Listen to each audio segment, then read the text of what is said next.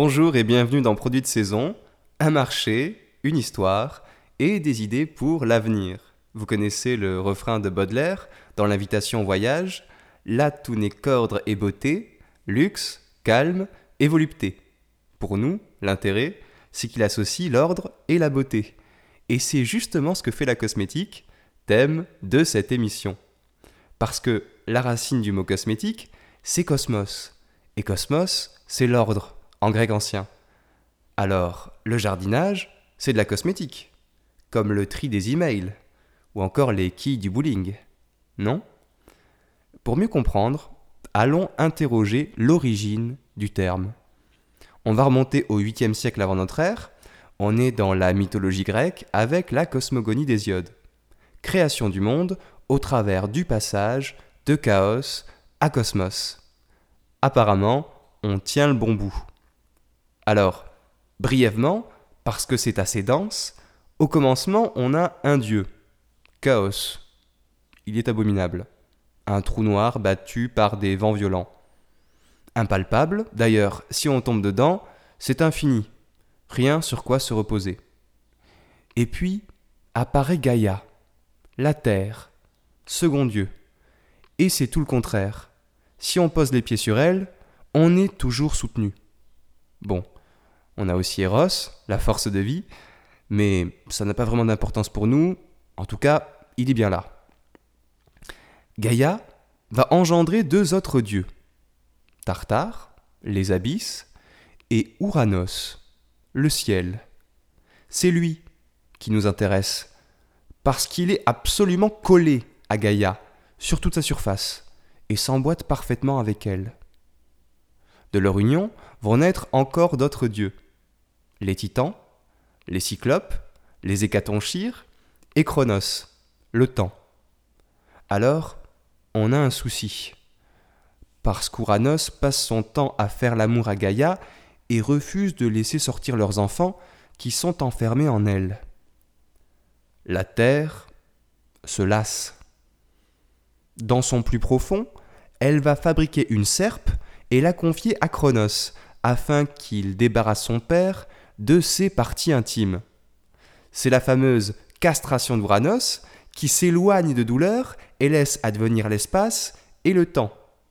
L'espace entre Gaïa et lui, et le temps, puisque le cours des générations va pouvoir s'instaurer. C'est seulement le début, mais vous l'aurez compris, le passage de chaos à cosmos, c'est celui du désordre à l'harmonie.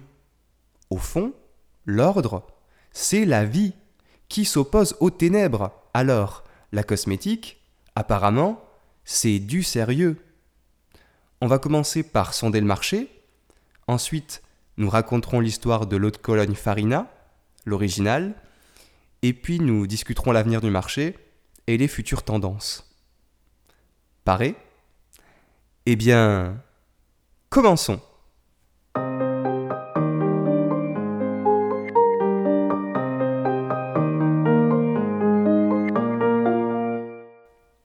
C'est plus de 400 milliards d'euros à l'échelle de la planète.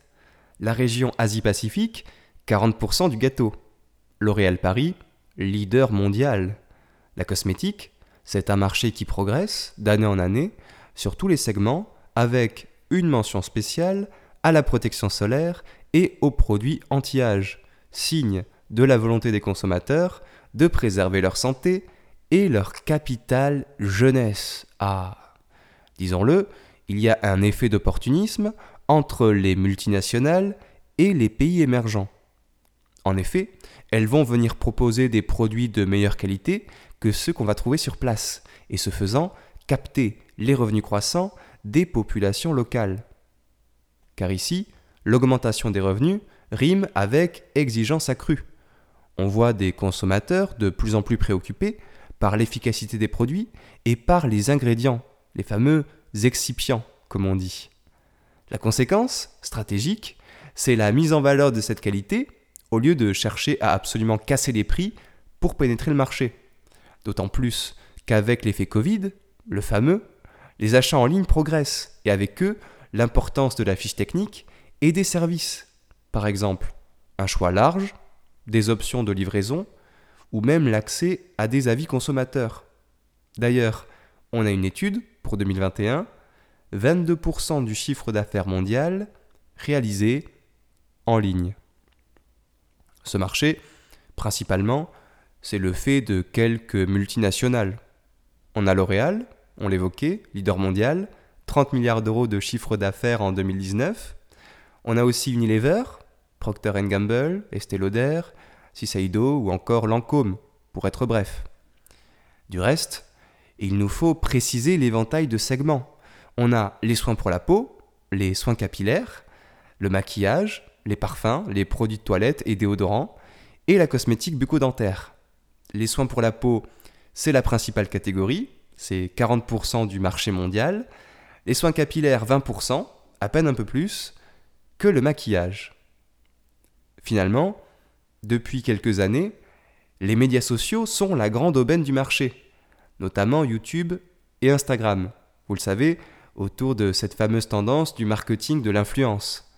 Les plateformes vont jouer un rôle d'intermédiaire entre les marques et les consommateurs, et au fond, ce sont des créateurs de contenu indépendants, comme les vlogueurs beauté, qui vont faire le buzz et générer du trafic, avec des tutoriels, des routines, c'est le terme, des coups de cœur, et finalement, tout contenu qui va être euh, créateur de liens ou d'émotions. Ceci étant, des chiffres, en voulez-vous? En voici 5, pour le prix d'un. Ça se passe au rayon des nations, avec les 5 plus gros tickets de caisse de 2020. Numéro 1, les États-Unis, 78 milliards d'euros. La Chine, c'est 60 milliards. Le Japon, 32 milliards. Brésil, 27 milliards. L'Allemagne est cinquième avec 17 milliards. Pour les exportations, bien sûr, la France est leader, suivie par les États-Unis, eux-mêmes suivis par l'Allemagne. Ah, et on peut aussi citer Singapour et l'Irlande, qui sont d'autres grands pays de la production cosmétique. La question d'actualité, c'est la pandémie a-t-elle changé quelque chose dans la consommation? Et cela de façon plus large que la conversion numérique qu'on évoquait tout à l'heure. On peut le penser. En France, par exemple, on a vu dégringoler la consommation de déodorants.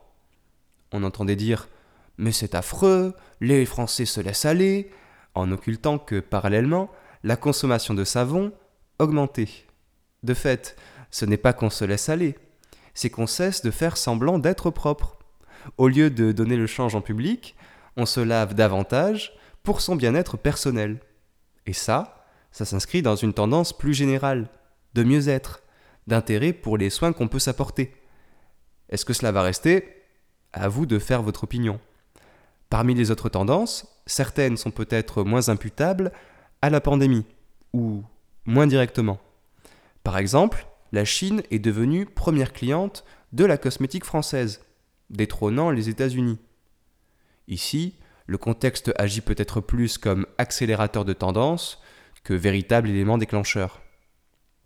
Après tout cela, on pourrait encore remonter haut, le fleuve de la cosmétique, mais nous sommes attendus pour notre voyage dans le temps. Par qui? Eh bien par l'inventeur de l'authentique eau de Cologne. Laissons s'échapper le parfum de l'histoire.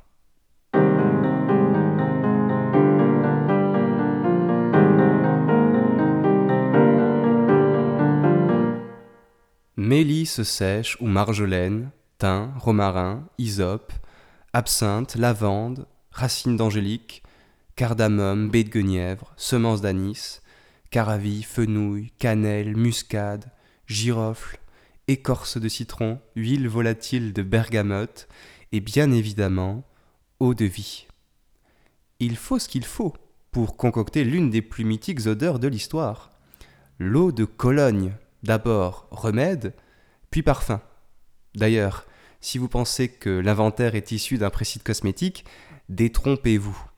La source, traité de pharmacie, théorique et pratique, paru en 1833, est signé par le naturaliste français Julien Joseph Viré.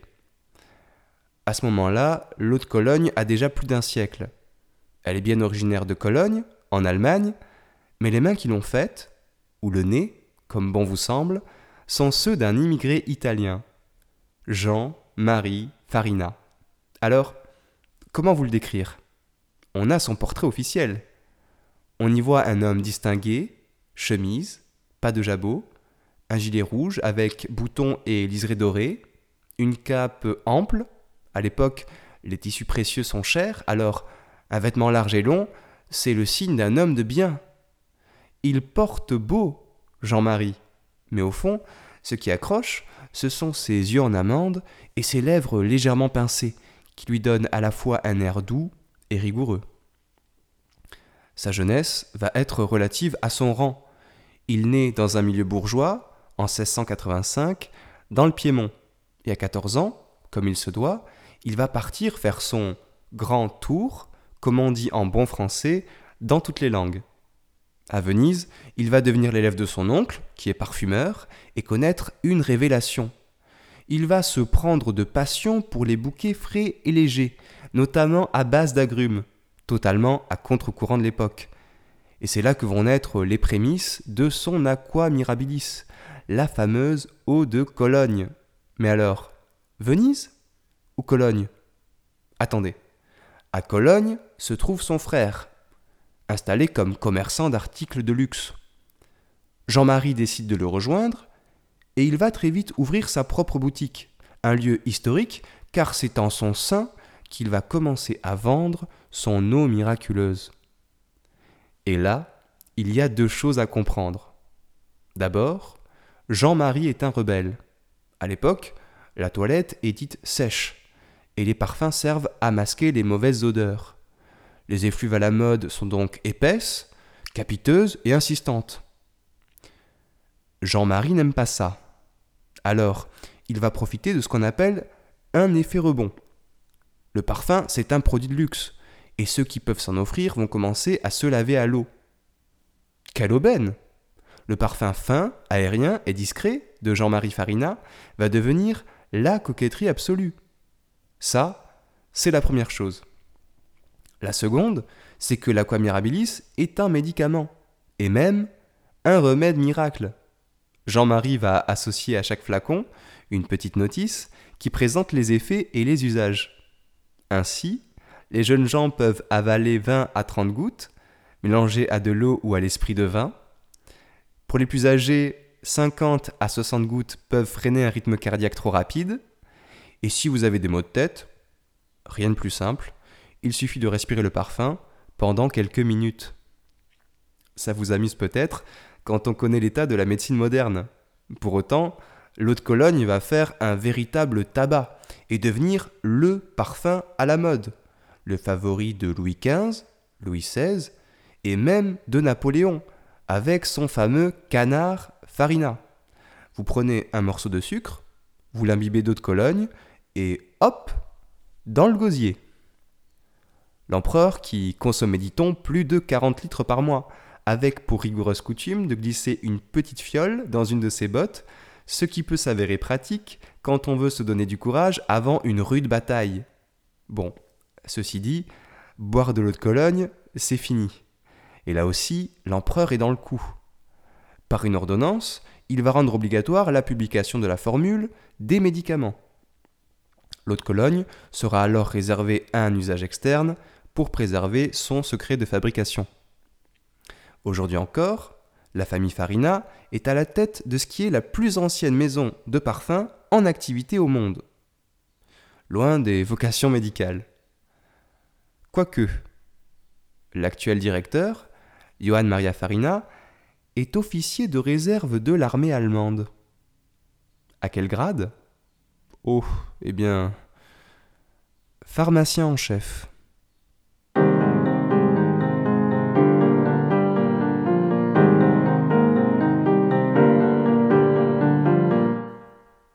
Voyons à présent ce qui se trame pour l'avenir de la cosmétique. Le segment effervescent, c'est le bio. Balbutiant il y a une vingtaine d'années, c'est 30 milliards d'euros dans le monde aujourd'hui et 45 milliards prévus pour 2025. À mettre en lien avec la seconde tendance, l'âge moyen des consommateurs qui descend d'année en année. Car on le sait, la nouvelle génération est plus sensible aux enjeux environnementaux, au-delà même des bienfaits personnels attribués aux produits naturels. Vous connaissez le concept de conscience écologique. Et les marques le savent.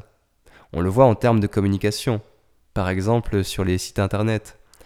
Chez L'Oréal, page d'accueil, un diaporama très nature avec eau, montagne, plantation, entre autres, et un message Préserver la beauté de notre planète.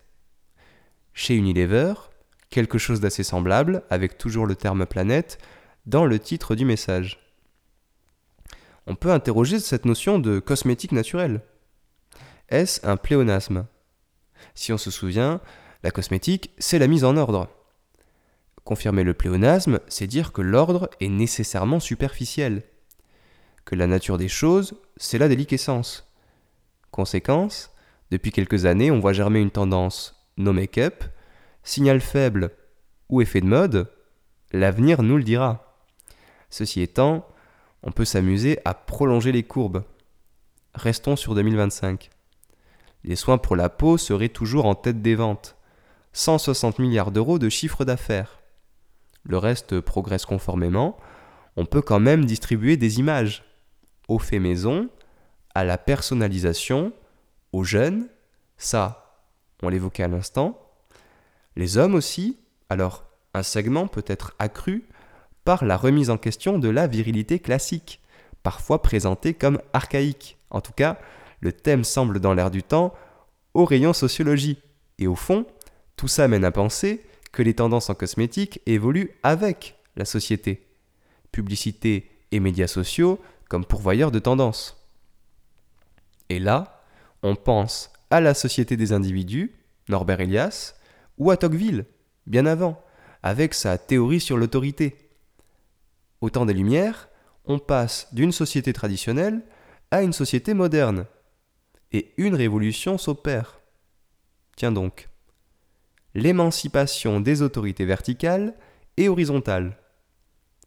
L'autorité verticale, c'est ce qui nous est supérieur, la hiérarchie. L'autorité horizontale, c'est ce qui nous précède, la tradition. Atomisé, l'homme se retrouve livré à sa conscience pour seul guide, avec son petit surmoi freudien qui vient le tourmenter et avantage certaines tendances en cosmétique. Enfin, tempérons un peu, parce qu'à la vue du débat public actuel, un certain communautarisme tend à émerger. Dans ce cas, un pan de la cosmétique pourrait devenir tribal, autrement dit, axé sur les groupes sociaux.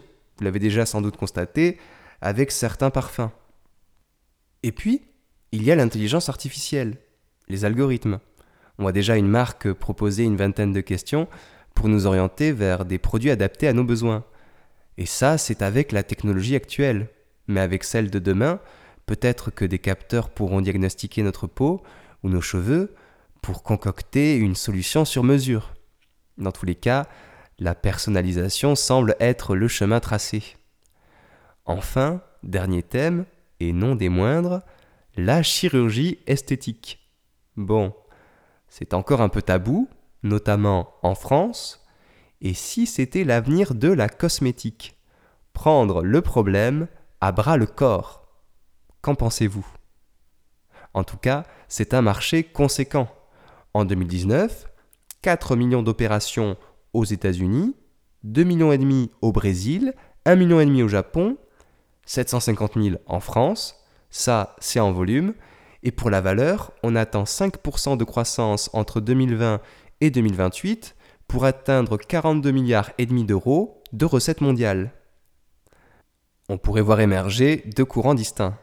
D'un côté, le naturaliste avec la slow cosmétique, le véganisme, l'écologie, entre autres. De l'autre côté, le technologique, pointu, de plus en plus, avec peut-être la modification de la couleur des yeux, des cheveux ou de la peau. Alors, certains frémissent, Chacun aura son saut de gloire ou d'infamie. Malheureusement, l'émission touche à sa fin et la citation du jour est simplement inévitable. Il s'agit d'un aphorisme de l'imparable Philippe Bouvard, et autant vous dire, c'est une flèche. Si Dieu nous avait vraiment fait à son image, il y aurait moins de chirurgiens esthétiques.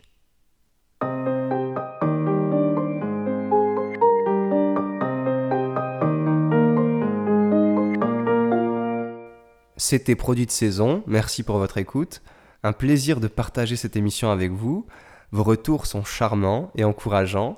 Soyez libre de partager l'émission avec vos pairs et prendre contact pour toute remarque. Quant à nous, on se retrouve lors d'un prochain numéro. D'ici là, prenez soin de vous, avec ou sans crème de jour. À bientôt!